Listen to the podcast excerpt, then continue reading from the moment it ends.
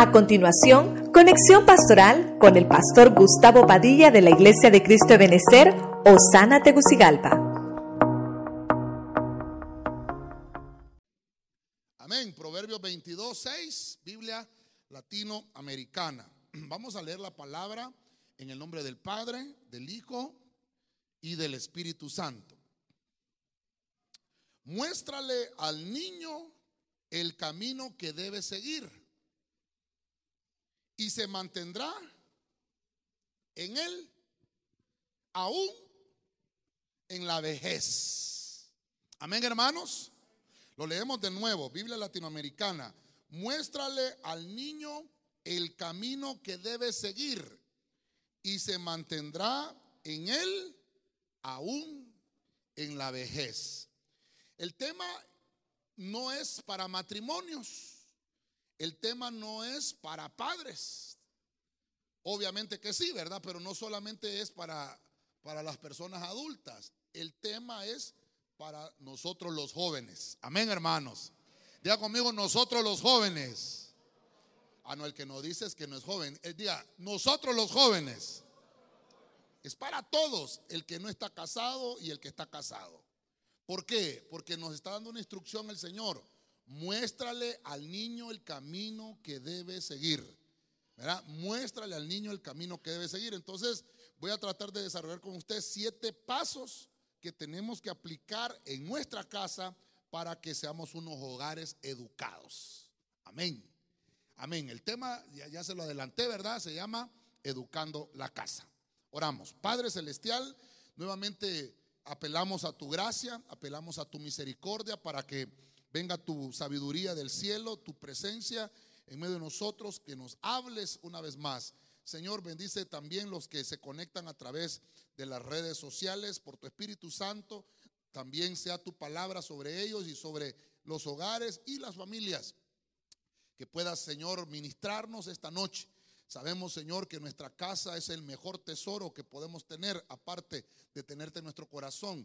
Te pedimos que nos ayudes para poder cultivar, Señor, tu palabra en cada una de nuestras familias. Te lo pedimos todo en el santo y bendito nombre de Jesucristo. Amén. Y amén. La iglesia le da palmas al Señor.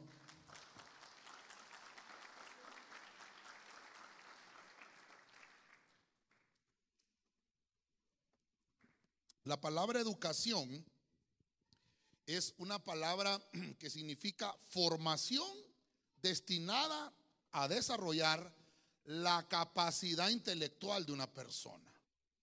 Eso es educación. Entonces, cuando hay una formación de parte del cielo, para nosotros, que ya estamos adultos, atravesamos montones de circunstancias, experiencias, a veces aprendimos en la escuela de los golpes y obviamente adquirimos experiencia. Pero el, proverbista Salomón con su sabiduría nos dice ahora, educa. Si yo lo, pudiera poner con, con, la interpretación catracha, diría, educa al niño, muéstrale el camino a ese niño, para que este niño se mantenga así todavía cuando sea grande. Esta versión me gustó porque dice, eh, aún en su vejez, quiere decir que el Señor nos ministra largura desde años, desde ya, ¿verdad? Honra a tu padre, a tu madre para que se alarguen los días en la tierra que Dios te da. Entonces, esa educación es esa formación destinada a desarrollar la capacidad intelectual que tenemos.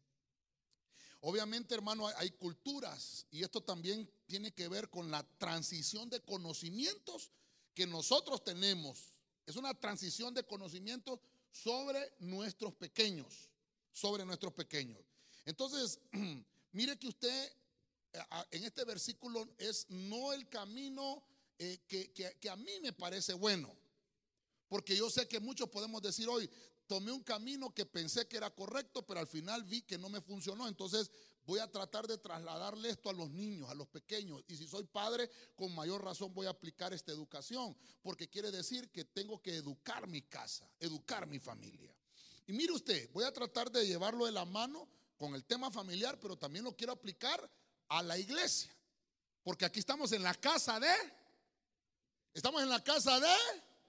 En la casa del Señor. Entonces aquí vivimos en una casa. Todos los que estamos aquí, voltea a ver al que tiene la par, volteelo ahí, dígale, tú eres hermano. Pero no le va a cantar el corito, tú eres mi hermano del alma. No, somos hermanos en Cristo. Entonces vivimos en una casa y en una familia. Entramos a la primera, eh, al, primer punto de, esta, de este tema para que entendamos cómo debemos llevar la educación en la familia. Hebreos 3.5, la versión Castilian, acompáñeme ahí. Moisés gozó de plena confianza en toda la casa de Dios, en su calidad de mayordomo, para dar testimonio de cosas que habían de decirse más tarde. Diga conmigo la palabra mayordomía. Vamos, fuerte, mayordomía. Todos aquí creo yo que la mayoría ya tenemos mayordomía, ¿verdad? Hasta en rima me salió, ¿verdad? Y creo que algunos están solamente con corderitos. Entonces tenemos que recibir mayordomía. Es importante. Una de las primeras formas que encuentra en la Biblia para que nuestra casa, para que nuestro hogar esté educado, es mayordomía. Hay 12 temas que desarrollamos en la doctrina intermedia de mayordomía. Importante, importante.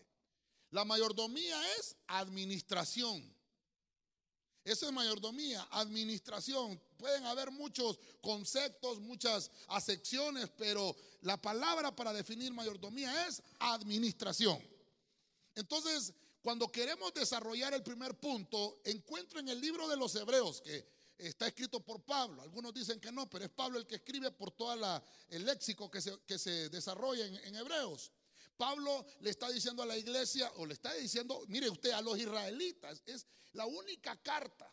Trece cartas anteriores Pablo le escribe a los gentiles, pero en esta carta Pablo le escribe a los israelitas, a los hebreos.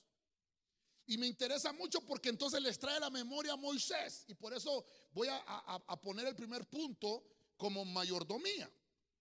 Vamos a usar acá, este, ojalá me quepa acá, ¿verdad?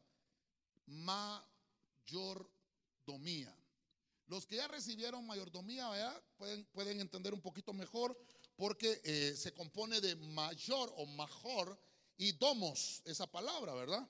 Quiere decir que está hablando de un hombre o de una mujer que sabe administrar. Esta palabra la vamos a, la vamos a tratar de desarrollar acá, el primer punto, buen administrador. Hay, hay muchos que pueden decir yo soy administrador, perfecto. Pero el, secreto sería, ¿es bueno administrando? ¿Verdad? ¿Es bueno administrando? Porque podemos decir, yo puedo decir, yo soy carpintero, yo soy fontanero, yo soy albañil, qué bueno. ¿Es bueno? ¿Es bueno haciendo eso? ¿O solo es un albañil del montón o un carpintero del montón? Tenemos que distinguirnos en esto. La educación en el hogar es que yo tengo que desarrollar una mayordomía con excelencia. Amén. Y máxime cuando tengo que trasladar algo tan delicado como la palabra. No puedo trasladar el evangelio a mis hijos de una manera, eh, ay Señor, mediocre pues. Tengo que hacerlo de la mejor manera, por eso le pongo mayordomía, es un ser un buen administrador, la mayordomía se trata del puesto, del empleo que tiene una persona para desarrollar una administración. O sea, lo que hemos estudiado en mayordomía es el, que es el servidor principal. Ese es el mayordomo. Eh, en nuestros, eh, aquí en, nuestras, en nuestra tierra le decíamos mayordomo a uno que cuidaba una casa, una, una hacienda el mayordomo de esa hacienda, aquel que se encargaba de las llaves, de abrir, de que los animales estuvieran bien comidos, que todo estuviera aseado, que todo estuviera en orden, funcionando como un engranaje, todo bien. Pero ahora trasladémoslo a la casa, porque aquí dice que, que Moisés gozó, oiga esto, de una plena confianza, ¿a dónde? En la casa de Dios. ¿Cómo que en la casa de Dios? Si estaban en el desierto. Porque el lugar donde nosotros habitamos es nuestro hogar. Usted me dirá, pastor, y si vivo debajo del puente, ese es su hogar. Porque el hogar no es la, casa donde vivimos, no es la mansión donde vive una persona o la casa humilde donde vive una persona. Eso es la estructura de una casa física. pero nuestro hogar es los valores y principios espirituales que nosotros le trasladamos a nuestros hijos. Moisés gozó de una plena confianza y dice en la calidad de mayordomo. Por eso esa versión me, me impactó. ¿Por qué tenemos que ser mayordomos? Para dar testimonio. Tenemos que dar un buen testimonio de cosas que tenían que decirse. Oye esto, más tarde.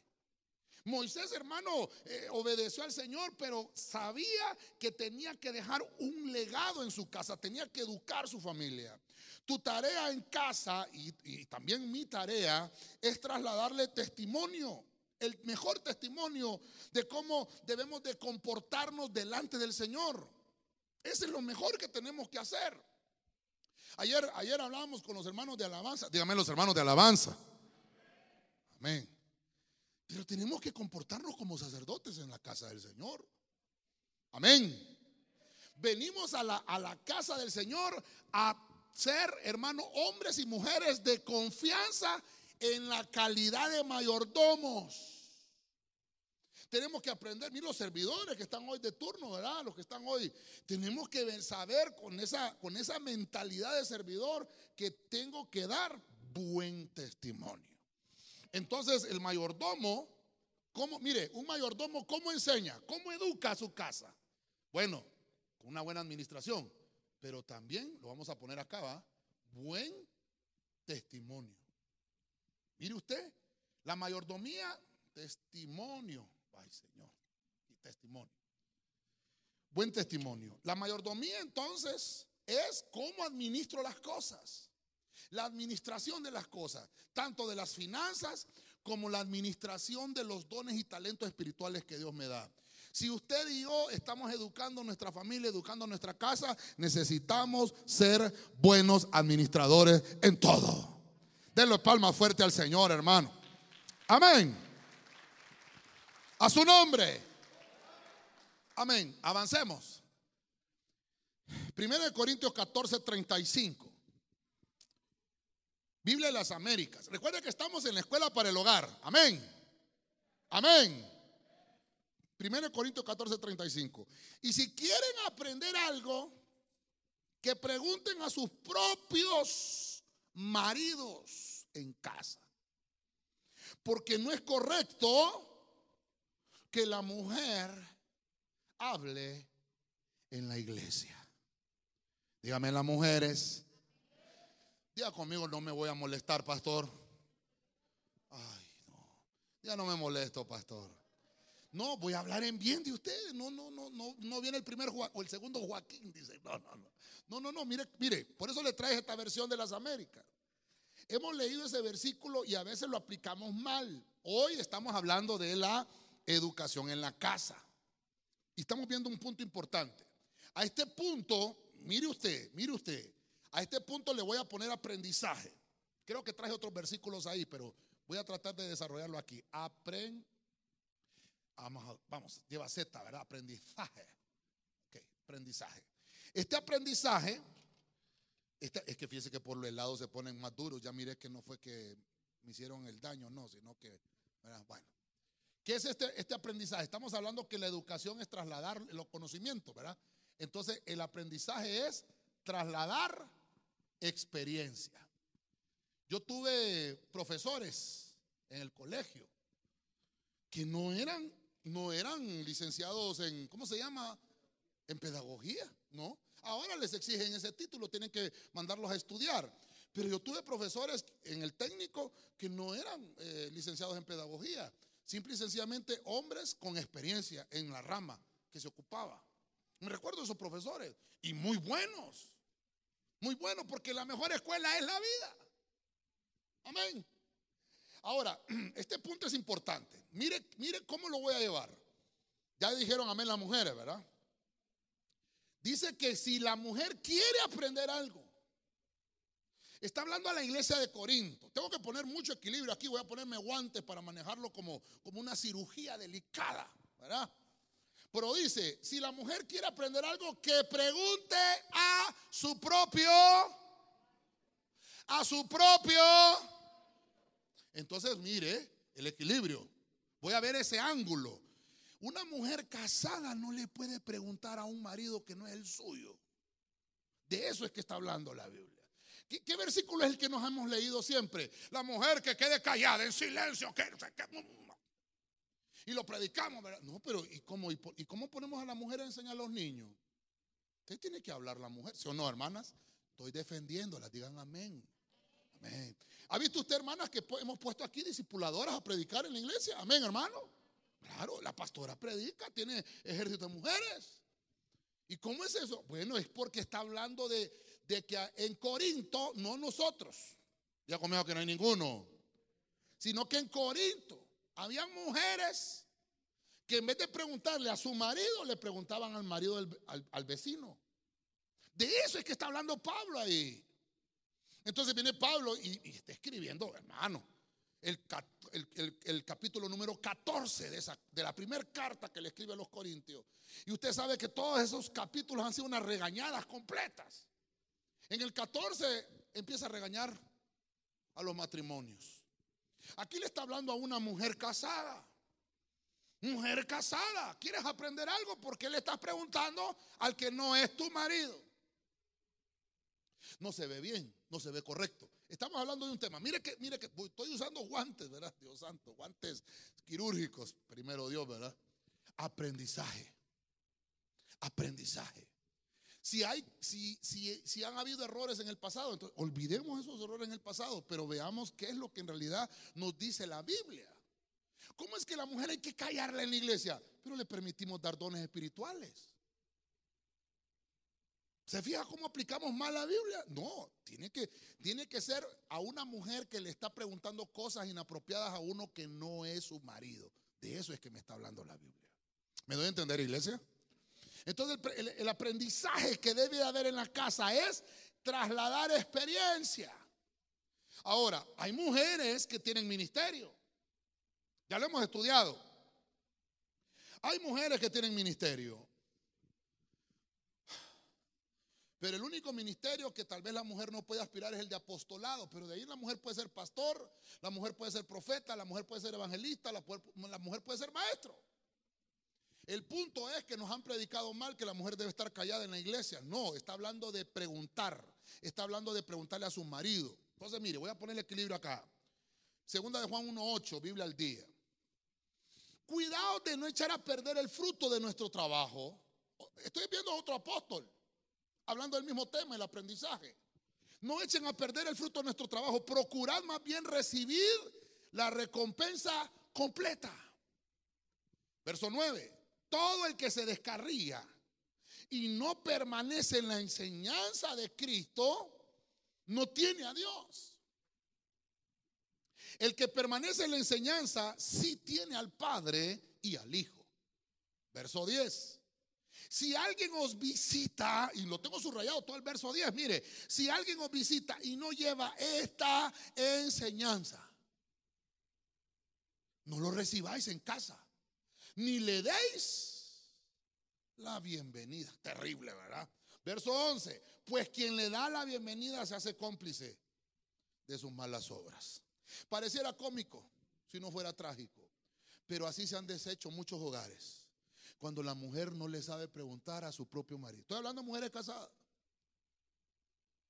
Y reciben en casa a otro que no va a hacer algo bueno. Estoy, tratando de poner el equilibrio en este punto importante. Estamos hablando de educar nuestra casa, educar nuestra familia.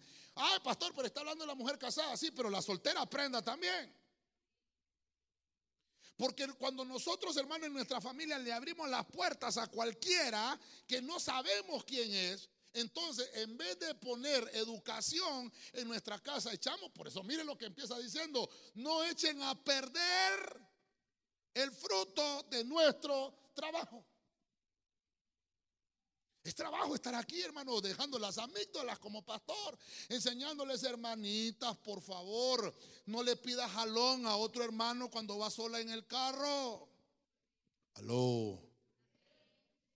No hagamos cosas buenas que parezcan malas, ni cosas malas que parezcan buenas.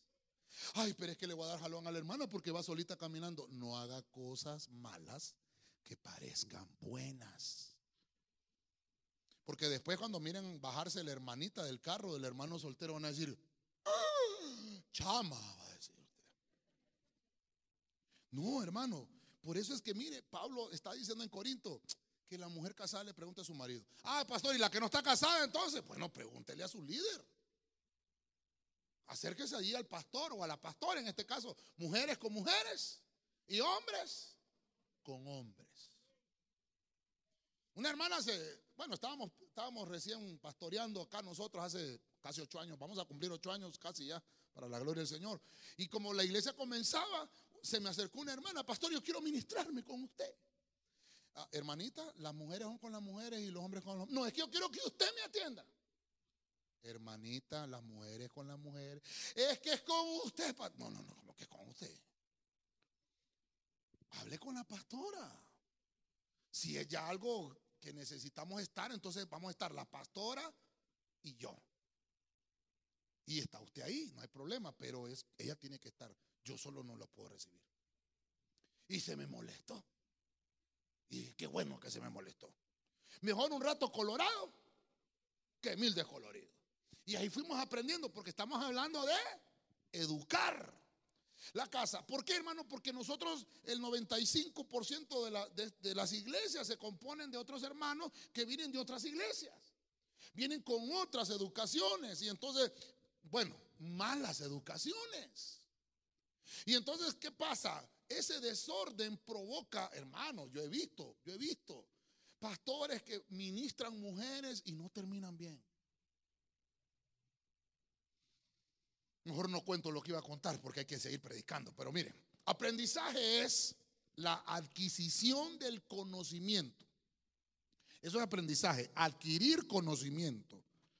Obviamente de alguien que tuvo experiencia. Entonces Pablo, mire usted, mire usted, cuando Pablo está hablando a los corintios, que la mujer le pregunta a su marido, pero dicen, es que Pablo era soltero, Pablo no tenía mujer. Bueno, algunos estudios dicen que Pablo era viudo. No, la viudo, no, era viudo, era que no tenía. Eso es lo que dicen, que por eso Pablo dice, me quedé así, con el don de la continencia.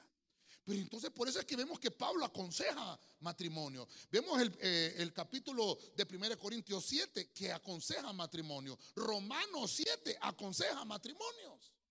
Entonces, alguna experiencia matrimonial tuvo Pablo en el pasado. Algunos dicen que eh, creo que es Cleta, no sé si me lo buscan en el Google, los hermanos discipuladores, pero creo que se llamaba Cleta. Eh, eh, Pablo tenía una hermana, bueno, una hermana en Cristo, que andaba con él en todos lados, pero no era su esposa. Y hay un versículo cuando Pablo le dice a los discípulos, ¿por qué los demás pueden traer sus mujeres y Timoteo y yo no podemos llevar alguna? Terrible, ¿verdad?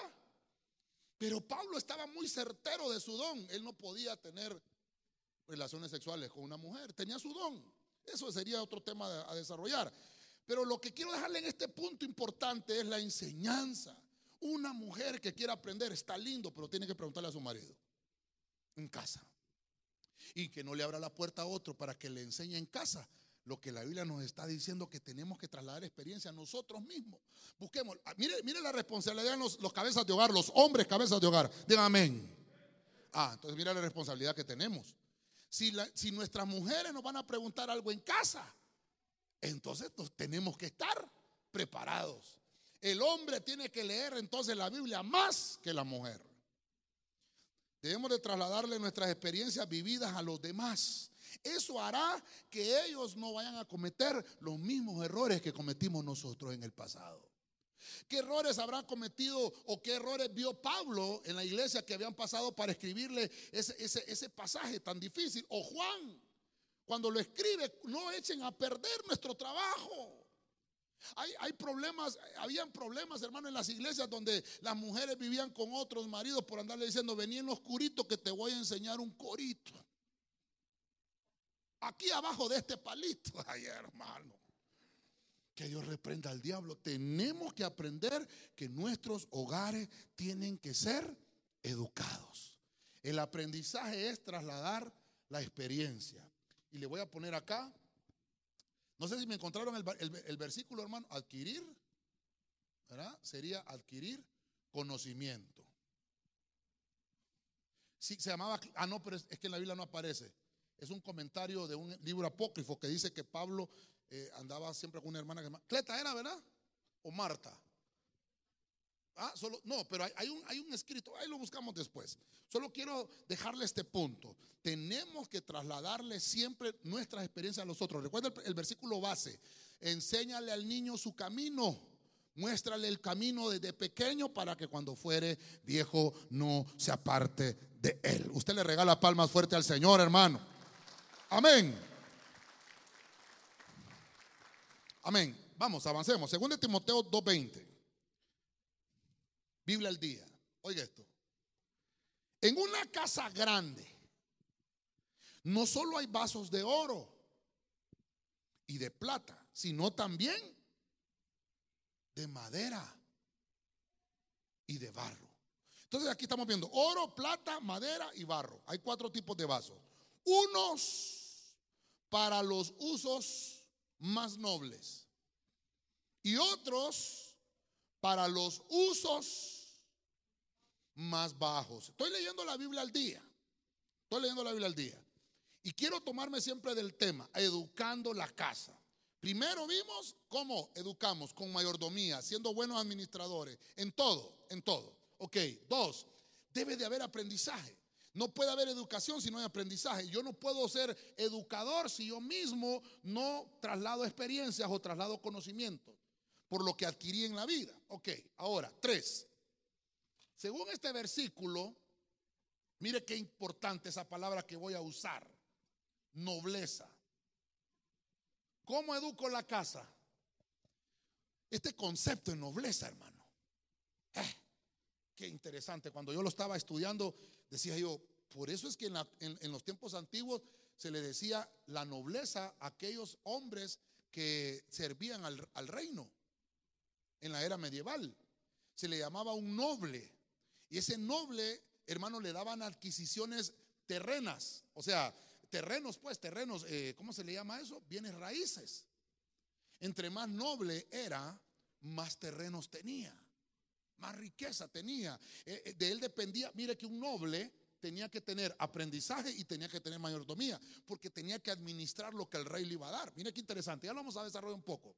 Ahora, este noble tenía una cualidad. Este noble es uno que actúa sin malicia. Amén, hermanos. Mire qué interesante. Un noble es uno que actúa sin malicia. Un noble, hermano, le voy a leer el concepto acá que yo apunté para no, no salirme del tema. Un noble es uno que actúa de buena fe. Un noble es uno que no tiene maldad ni doble intención, no la tiene. Un noble carece completamente de mala, de mala fe, carece de maldad. Ese es un noble. Y esa versión que estamos leyendo dice que hay vasos para usos más nobles. Mire esta versión.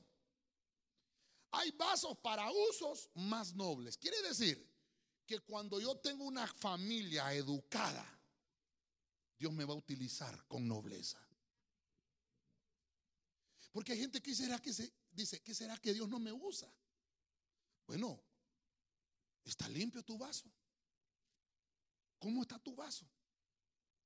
Todos somos servidores, amén. ¿Cómo estamos? ¿Cómo está mi vaso? ¿Qué será que Dios no me utiliza como utiliza aquel hermano? O las hermanas, ¿verdad? ¿Por qué que Dios no me usa a mí como usa aquella hermana? Bueno, revisa tu vaso. Porque hay vasos de oro, de plata, madera y barro.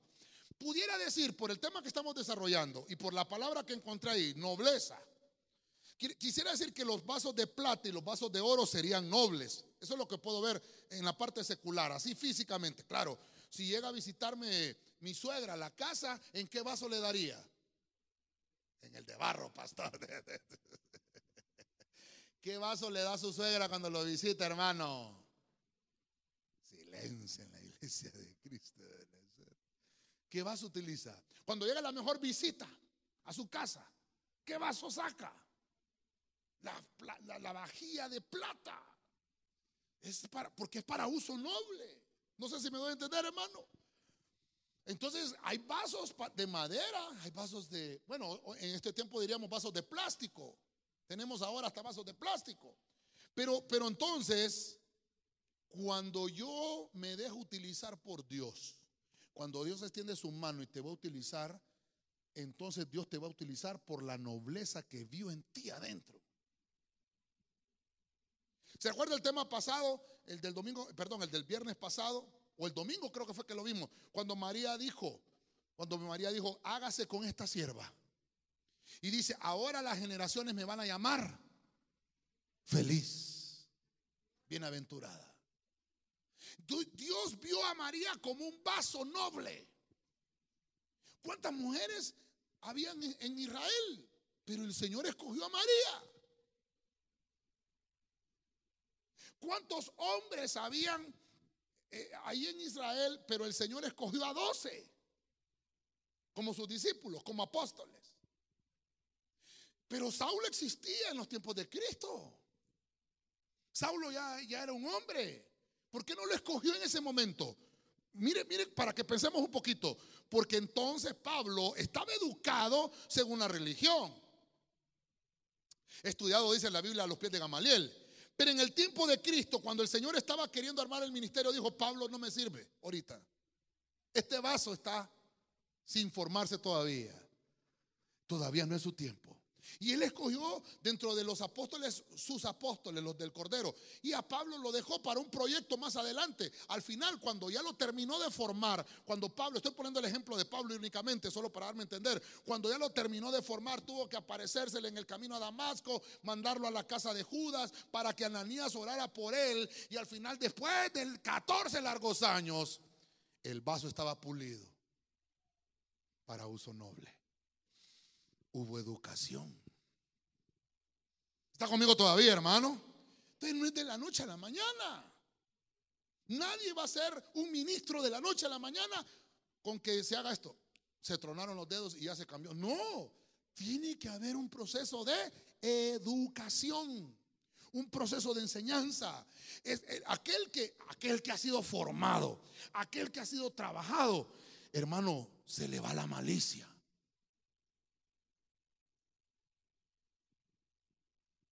Qué terrible es esto, hermano. Mire, mire, mire cómo, cómo la responsabilidad de los padres en la casa. En nuestras familias, hermano, es importante que aprendamos nobleza. Uno que actúa de buena fe. Todos nos beneficiamos al actuar sin malicia. Qué lindo, hermano, que usted pueda llegar a su casa y dejar los billetes de, de a 200 ahí, ¿verdad? En la mesa. Y usted sabe que nadie se los va a tocar. Porque usted les enseñó a sus hijos. Los educó. Les enseñó nobleza. Hermano, perdóneme, estamos hablando que también aquí la, iglesia es una casa. Qué, bueno, hermano, que la confianza del pastor, en el caso de nosotros, eh, está de turno tal equipo, tenga, hermano, las llaves de la iglesia. Yo tenga la confianza de que ese hermano que recibe las llaves va a actuar sin malicia. Imagínense uno que no, tenga, que no tenga buena nobleza. Me dio las llaves el pastor y cuando lleguemos al culto, ni una hacía, ni instrumento, los vendió al hermano. Llegó a la casa de empeños y empeñó todo al hermano. Dios santo. ¿Se da cuenta, hermano? Qué importante es que nosotros le enseñemos, enseñemos esto. Por eso es, muéstrale al niño el camino. Enseña al niño el camino para que cuando fuere viejo no se vaya a apartar de él. Regálele esas palmas fuerte al Señor. Amén. Ese, ese aprendizaje, esa educación, me tiene que decir, hermano, uno que actúa sin malicia. Lo vamos a poner acá. Mire, hay, hay, esa parte que dice que no tiene doble intención. ¿Verdad? No tiene doble intención. Hay gente, hermano, que, por eso decimos, ¿verdad? Cuando la ofrenda es mucha, hasta el, cura duda. ¿Verdad? Hay gente, hermano, que tiene dos intenciones cuando quiere hacerte un favor. Por eso es que uno tiene que ser educado, uno tiene que saber. Y, mire, usted me dirá, ay pastor, usted sabe, no, si yo estoy aprendiendo con usted también aquí. Mire, váyase conmigo a Efesios 6.4, váyase conmigo. Mire lo que dice. Ay Señor. Dice, Biblia Pueblo de Dios, dice, padres, díganme los padres, padres, no irriten a sus hijos. Ay, los jóvenes dicen ahorita, amén, pastor, ese punto está bueno, espérese. Al contrario, edúquenlos,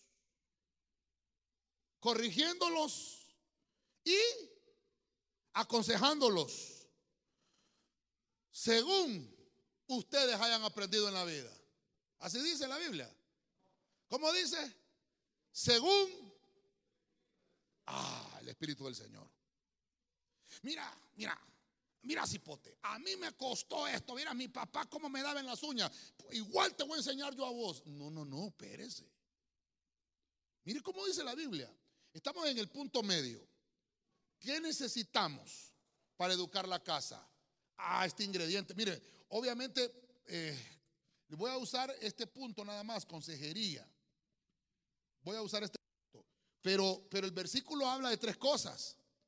Estamos hablando de la casa educada. Dice, edúquenlos como, ¿cómo? Corrigiéndolos y aconsejándolos. Entonces, la consejería lleva en sí corrección. ¿Me doy a entender, hermanos? La consejería lleva corrección. Cuando, cuando alguien me pregunta, entonces, pastor, quiero que me dé un consejo. tiene que ir una corrección. Porque si alguien pide consejo es que ha cometido algún error.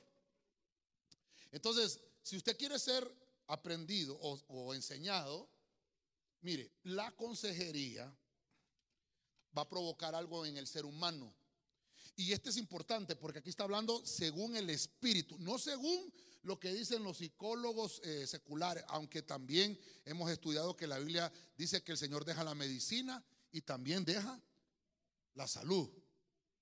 Entonces, hay, hay parte física que tiene que ser tratada con medicina, eh, medicina eh, secular, pero hay consejería espiritual que debe ser tratada según el espíritu. Entonces, esto va a provocar, esta consejería va a provocar un bienestar. Dios, un bienestar mental. ¿Por qué le pusimos un bienestar mental? Una persona que está siendo irritada por su papá está adquiriendo un trastorno. Fíjese que, bueno, no me mandaron, sino que me cayó en el, en el, Facebook, cuando abrí el Facebook, eh, algunos de los, cuando uno le da una partecita ahí donde sale el video, me apareció el video de una muchacha hablando acerca de cuando está siendo corregida por, por sus padres. Me llamó mucho la atención obviamente ya no me dio tiempo de investigarlo porque ya veníamos ahorita para el culto, pero como yo tenía ese punto, el punto 4 de la educación en la casa, me llamó mucho la atención. Fíjese, voy a buscarlo y se lo voy a mandar, porque, porque o no sé si lo compartí en mi Facebook, pero ella ponía, hermano, eh, ¿cómo se llaman esas eh, eh, tomas que le hacen al cerebro de las personas? cuando, cuando, cuando reciben, reciben sensaciones, les ponen algunos como electrones, cosas así, y los meten en una máquina y entonces lo regañaban, lo regañan, regañan a la gente, regañan a las personas. Entonces tomaron, tomaron este tipo como de radiografías cerebrales de cómo se, cómo se medían los, los choques eléctricos en el cerebro de una persona que es irritada. Y otra persona que su cerebro está siendo educado. Me llamó mucho la atención. La actividad en el cerebro de una persona que está siendo corregida y aconsejada por medio del Espíritu, hermano, tiene una actividad cerebral impresionante. Se desarrolla, crece, hermano, eh, se desenvuelve de una mejor manera. Pero uno que lo irritan es uno que le dice, si vos no servís para nada. Tenés manos de mantequilla, todo lo que toca tú, las manos tuyas quebras todo, muchacho. Ah, Diego mío que no hay ninguno de esos, pastor pero les estamos ministrando mal. Eh, tengo que mandar a hacer un mandado. Yo, papi, yo, no, no, no, vos no, vos no servís para eso. Fulano está, ya le estamos ministrando mal. ¿Está conmigo, hermano? ¿Está conmigo todavía? Estamos en el punto de la consejería, educación para la mente. Va a provocar un bienestar mental. ¿Cómo debe de actuar entonces? ¿Cómo debe de hacerlo? Mire, ¿cómo debo de hacerlo? De la manera que me dice la Biblia, edúquenlos. Corríjanlos con consejería. Eso es lo que está diciendo Pablo ahí a la iglesia. Pero no según, ya no según lo que tú pasaste, porque vas a dañarlo o, vas a provocarle los mismos daños que te hicieron a ti en tu infancia o en tu adolescencia, inclusive en tu adultez. Mire, mire, levante la mano los que somos padres, los que somos padres, levantemos la mano. Uy, sí, casi todos, hermano. Mire, uno de papá dice, ya con los hijos, ¿verdad? Caramba, por eso mi mamá tenía razón. ¿Le ha pasado? Con razón mi papá. Ya uno de papá dice, sí, hombre, mi mamá tenía razón, pero ya es tarde. ¿O no es tarde? Puede ser tarde, pero hay todavía esperanza. Para el que está en Cristo, podemos corregir. Si el camino se estaba yendo por otro lado, nosotros que estamos en Cristo podemos todavía corregir aquellas malas enseñanzas que les estábamos dando a nuestros hijos. Fallamos como padres. Yo, hermano, yo aquí estoy aplazado también como papá. Yo no vengo a ponerme aquí, yo soy el super papá. No, aquí estamos todos en el mismo saco. Necesitamos aconsejar a nuestros jóvenes.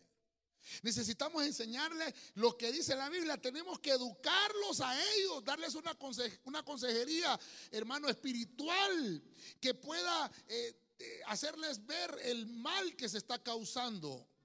Que, nuestros, hijos puedan entender, hermano, que lo que tratamos de corregir en ellos es por el bienestar de ellos y por el bienestar del futuro que ellos están construyendo. Por eso es que tenemos una sociedad maleducada. Una sociedad maleducada. ¿Por qué? Porque no hay educación en casa.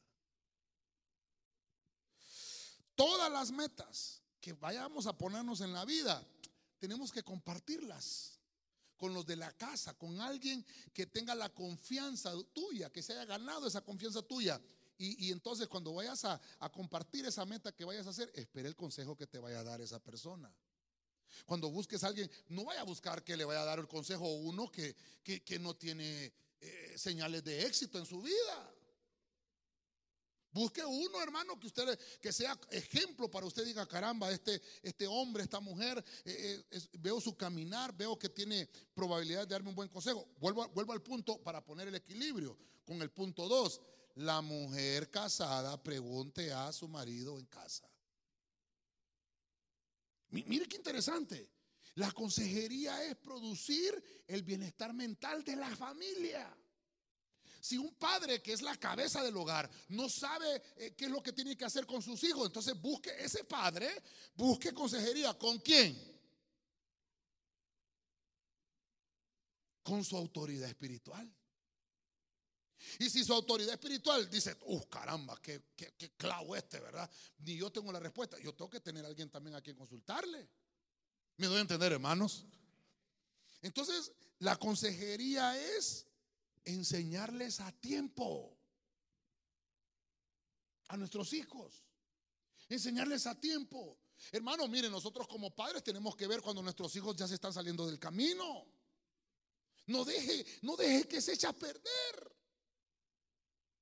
Hay padres que dicen, no, yo con este no me meto. Pero si es su hijo, pues. Qué feo, ¿verdad?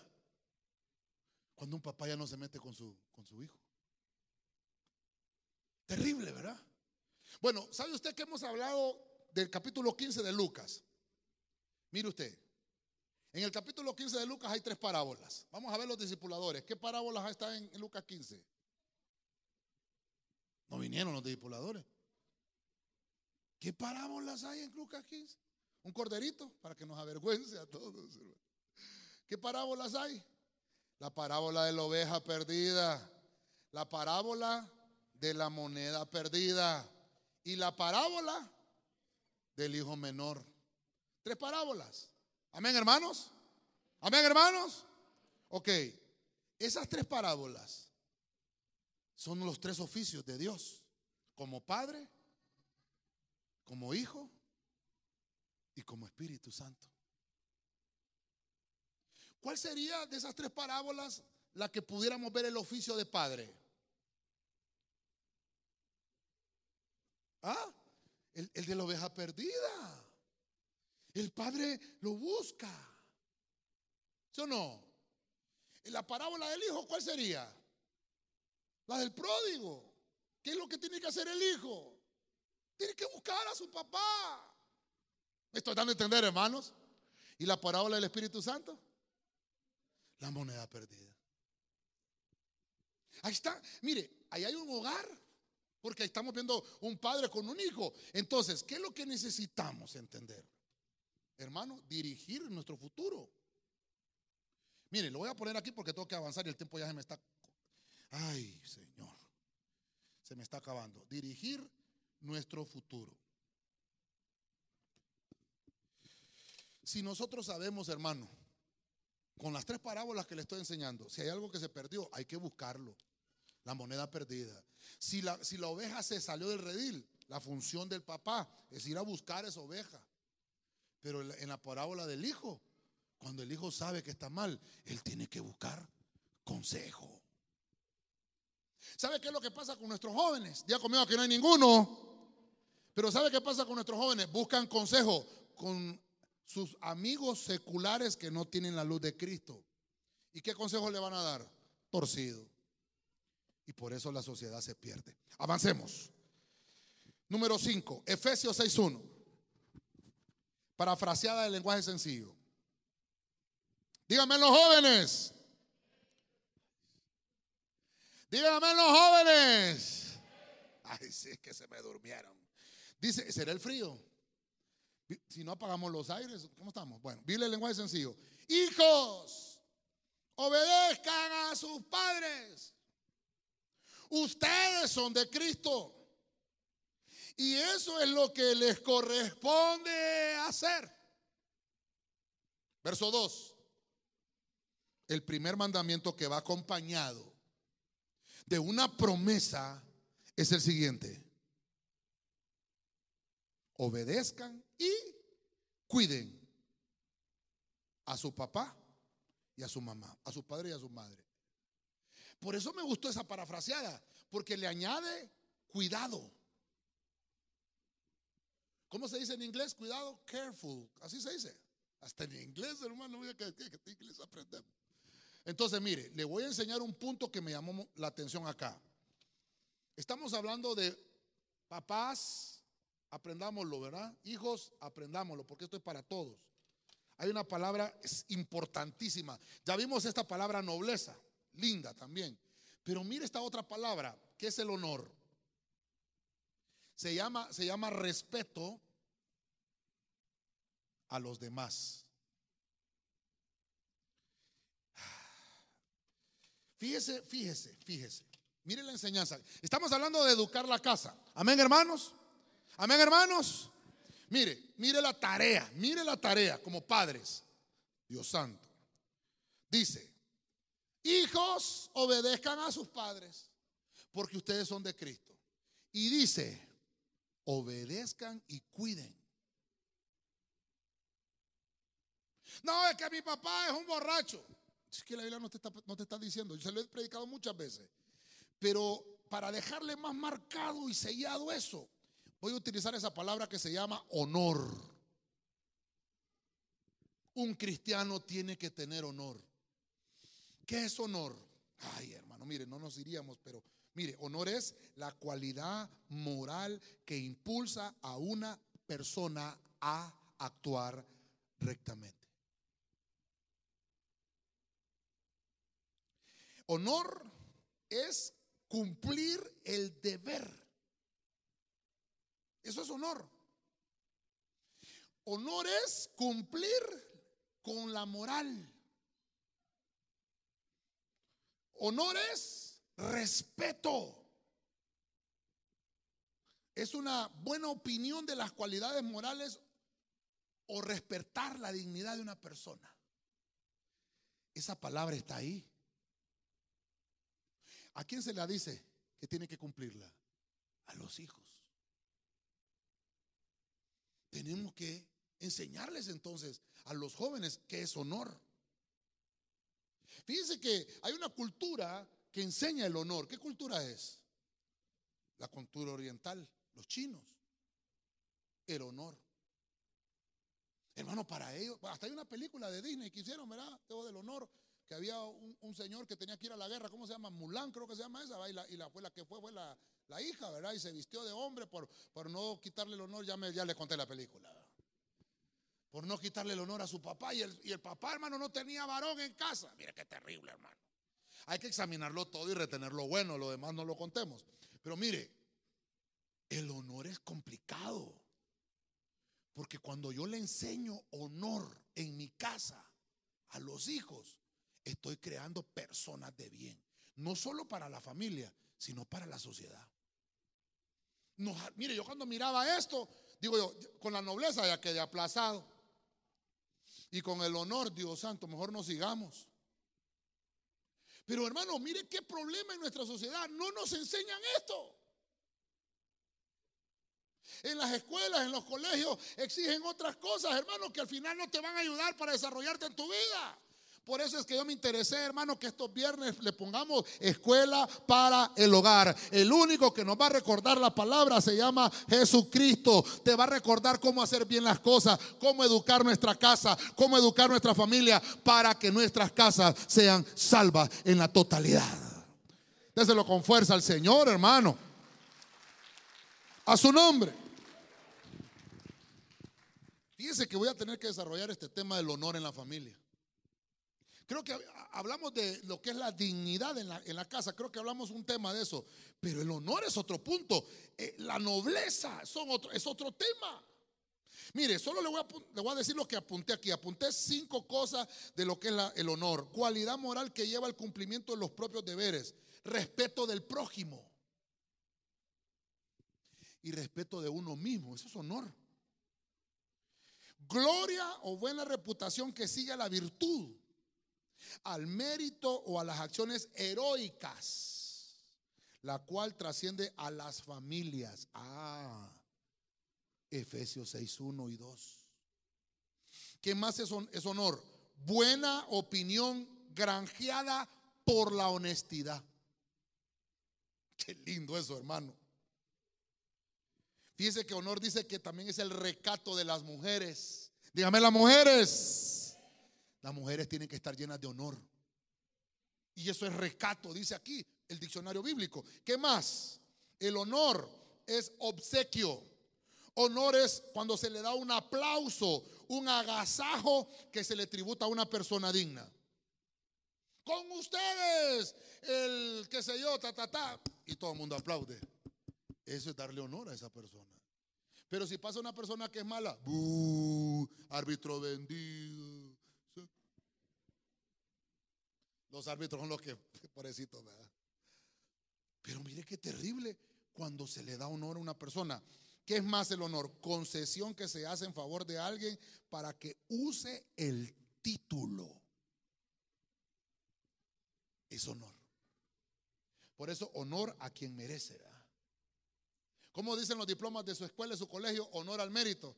Ni me lo dieron nunca, pastor. Dios santo. Vamos a ministrar eso al final, no me preocupe. Pero honor.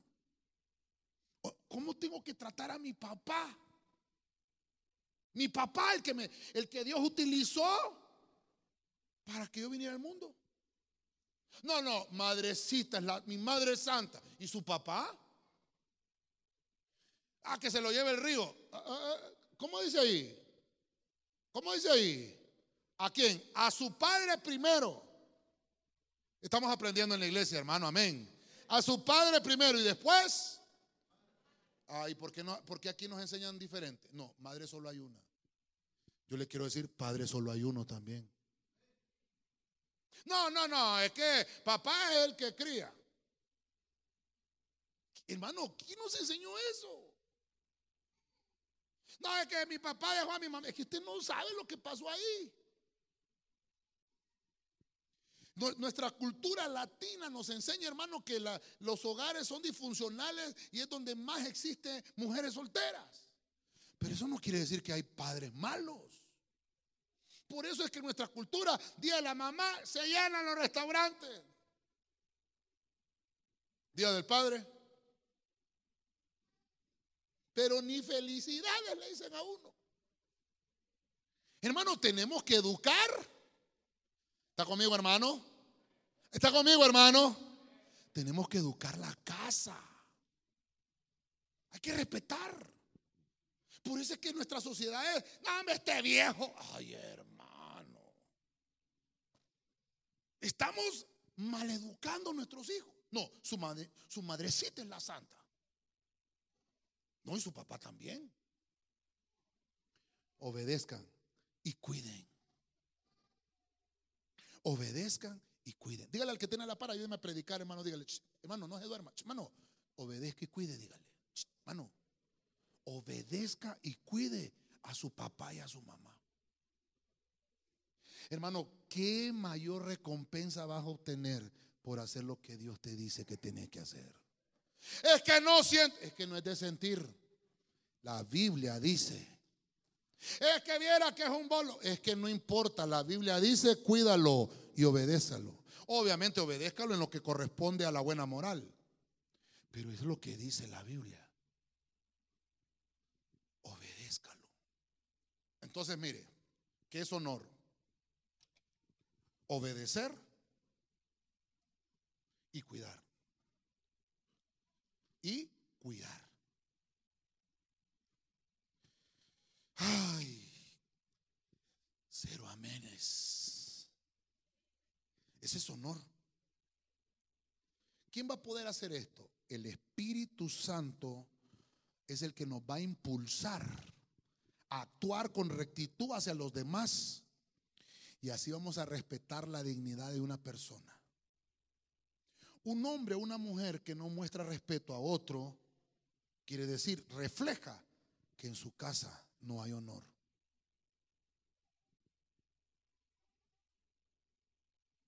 Se refleja en una persona. Una persona que fue malcriada, mire la palabra que estoy usando, una persona que fue malcriada en su casa, que no la supieron criar, refleja ese hogar de donde sale. Tal vez la persona no tuvo la culpa, pero por eso estamos en la iglesia y por eso el Señor nos deja su palabra, para que podamos corregir esos errores. En 1 Timoteo 5:14, por tanto quiero, mire, mire lo que dice Pablo, quiero que las viudas más jóvenes se casen, que tengan hijos y mire lo que, y mire lo que puse en amarillo. Que cuiden. Que cuiden. Ah, ¿qué le está diciendo? Que tengan honor. Y no den al adversario ocasión de reproche. Mire, mire el versículo, solo ahí nos quedaríamos, hermano. ¿Por qué Pablo está interesado en que una viuda joven se case? Porque está hablando del cuidado que tiene que enseñar. Y hermano, tenemos que orarle al Señor porque esto es para todos. No solamente, mire, las viudas que ya obviamente pasan de la tercera edad, la Biblia dice que hay que ayudarles, ¿verdad? Y las viudas jóvenes también. Pero dice Pablo, hermano, quiere decir, hermano, una, una mujer que le ha pasado esto, Hermano, no quiere decir que ya perdió su honor, porque estoy en ese punto, quiero que, me, logre entender ese punto. No quiere decir que ya perdió el honor, hermano, todo lo contrario. La Biblia dice, cuide, cuide su casa, porque Dios, hermano, la va a levantar. Dios va a recuperar tu honor. Déselo fuerte al Señor, hermano. Amén. Gloria a Dios. Dios santo, hasta ahorita voy al punto 6. Pero son las ocho y media, hermano. Sí, vamos, terminemos pues, terminemos. 1 Pedro 2.5. Nueva, Nueva Biblia Jerusalén. Oiga esta versión. 1 Pedro 2.5.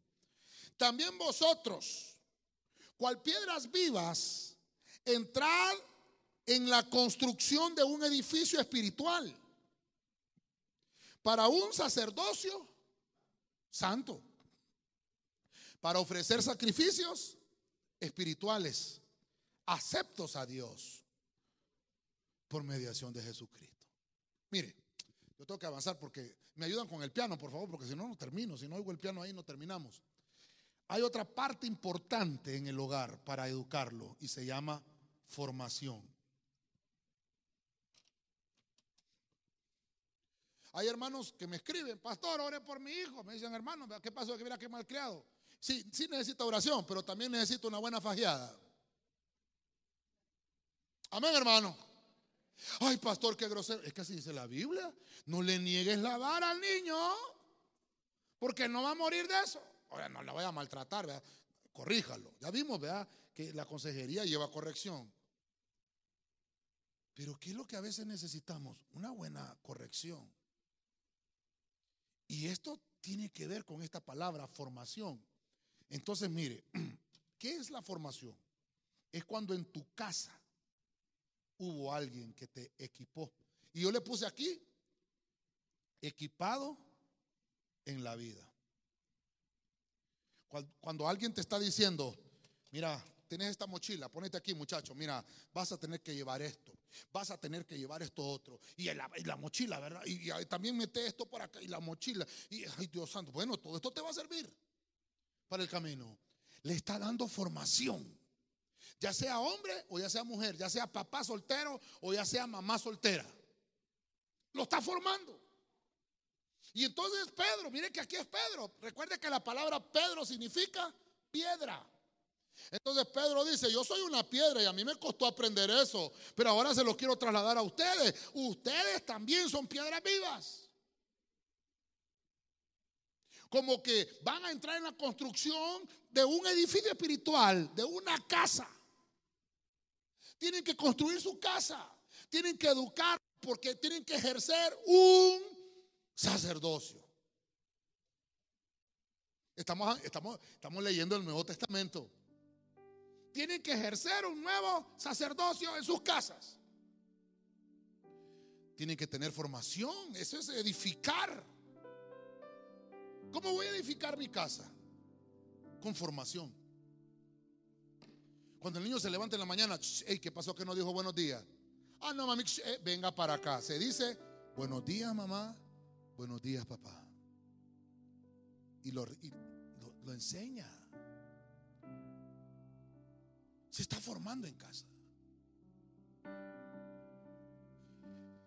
Hay que equipar a nuestra familia. Hermano, si no esperemos que afuera le enseñen a nuestros hijos lo que es responsabilidad nuestra enseñarles en casa. Responsabilidad nuestra. Mire, estos temas familiares, hermanos, valen oro, hermano, perdónenme. Le estoy poniendo lo que dice la Biblia, no me lo estoy inventando es el nivel de conocimientos que usted tiene. Trasládeselo a sus hijos. Fórmelo. Hay que vivir con agradecimiento, hermano. Enseñarle a nuestros hijos, papá, dele gracias por esa tortilla con sal que se está comiendo. No, que no, yo quiero carne. Papá, se va a comer esa tortilla con sal y va a orar y le va a dar gracias al Señor.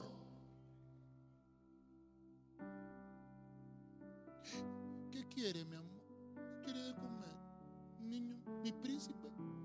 No, mire papadito, este es lo que hay, frijoles parados. Se los come, oye, esto hay. No, que yo quiero, mañana si Dios quiere, papá, pero ahorita lo que hay son frijoles parados.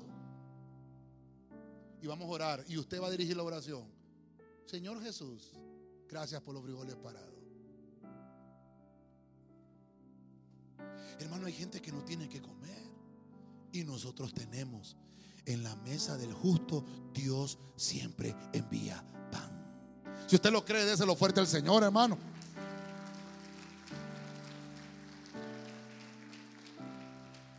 Le voy a regalar un consejo. Vive agradecido con aquellos que te han equipado a lo largo de tu vida para que puedas lograr el éxito. Vive agradecido con esa gente. Hermano, ¿se acuerda de algún maestro suyo que le enseñó algo? Le caía mal cuando era adolescente. Pero ahora que ya está maduro dice, caramba, aquella vieja, ¿verdad? Tenía razón. ¿No será que esta persona te formó? ¿Te equipó? Mire, hermano, cuando yo me gradué en el colegio y me fui a hacer la práctica a, la costa, hermano, empecé a poner en práctica todos los conocimientos que me habían enseñado en el colegio. Y, mire, hermano, le teníamos apodos a todos los profesores nosotros en el colegio. Y yo decía, una profesora que me daba estudios sociales. Y, hermano, y cuando yo estaba haciendo la práctica profesional, me sirvió eso. Yo decía, tenía razón Goxila, decía yo.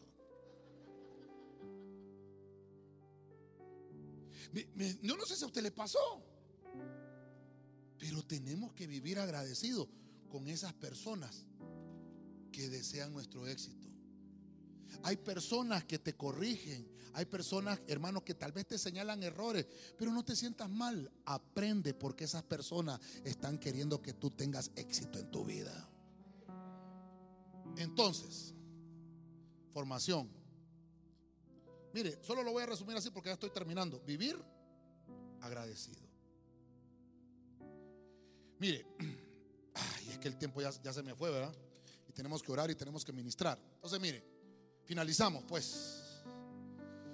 Hay un versículo en Hebreos 3:4.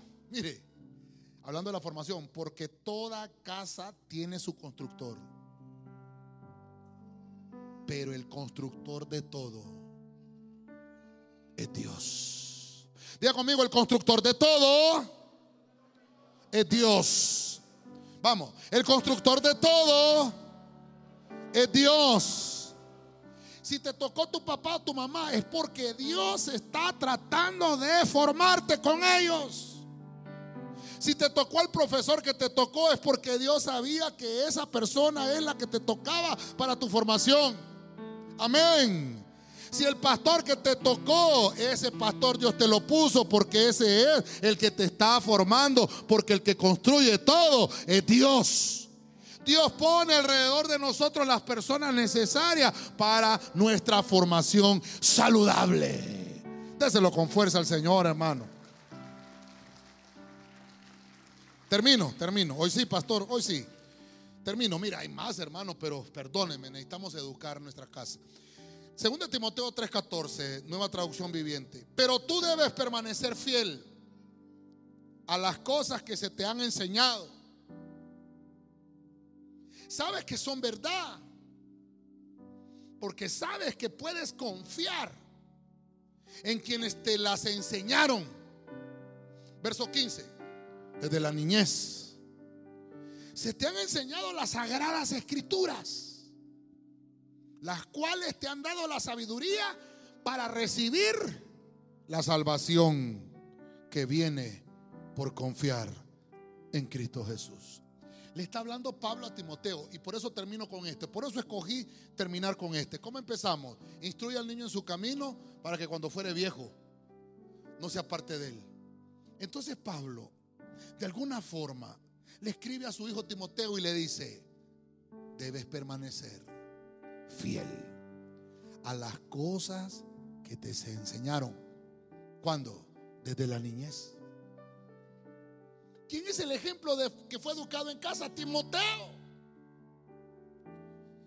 Hay algo que se desarrolla que se llama sabiduría. Esta sabiduría, hermano, perdóneme, puede llegar de varias maneras, pero la mejor manera es cuando llega de parte del cielo. Hay una sabiduría que puedes aprender en una escuela, en una universidad, la puedes aprender en una iglesia. Pero la mejor sabiduría es la que viene de parte del cielo. Cuando Salomón le dijo al Señor, dame sabiduría para aprender a gobernar. Esta sabiduría te va a ayudar para que actúes con prudencia, en la vida. Se tardo para hablar. No hables lo que estás pensando al momento. Procésalo. esa, esa palabra sabiduría es los conocimientos que adquiriste mediante el estudio o mediante la experiencia. Y eso te va a dar la, la facultad para que puedas hablar con sensatez. No hables apresuradamente. No viertas tu juicio con ligereza. Porque Pablo le está diciendo, se te ha enseñado. Hay personas que te enseñaron. Son verdad lo que ellos te enseñaron. Puedes confiar en las personas que te lo enseñaron. Porque ellos te lo enseñaban porque deseaban tu bienestar. Si alguien se ha dedicado a enseñarte, hermano, valora a esa persona que dedica tiempo en enseñarte algo. Valora a aquella persona que te está demostrando que te quiere ver educado. Valora. Eso es lo que le está diciendo Pablo a Timoteo. Entonces, desde la niñez se te enseñó las sagradas escrituras. Esas te dieron. ¿Qué le dieron las sagradas escrituras? Sabiduría. ¿Cuántos queremos tener hijos sabios? Enséñele la Biblia. Amén. Los conocimientos que has adquirido deben de tener una buena aplicación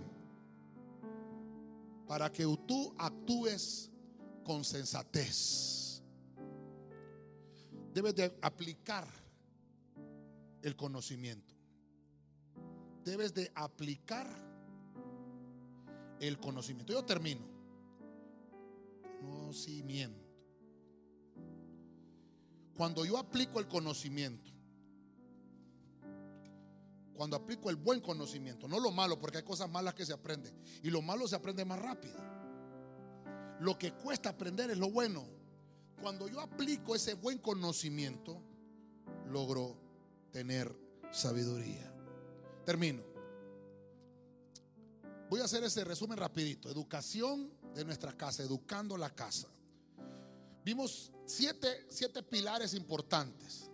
Uno, la mayordomía. Hablamos que Moisés dice que se comportó como un buen administrador. Halló gracia entre Faraón, dice la Biblia. Halló gracia ante los mismos egipcios. Era un hombre, un hombre hermano que demostró que Dios estaba con él y fue mayordomo. Fue lo primero, fue educado en, el palacio de Egipto. Fue, fue educado. Pero después Dios tomó, hermano, su vida, lo formó por 40 años en el desierto y lo mandó educado espiritualmente. Bueno, número dos, aprendizaje. El aprendizaje es trasladar la experiencia.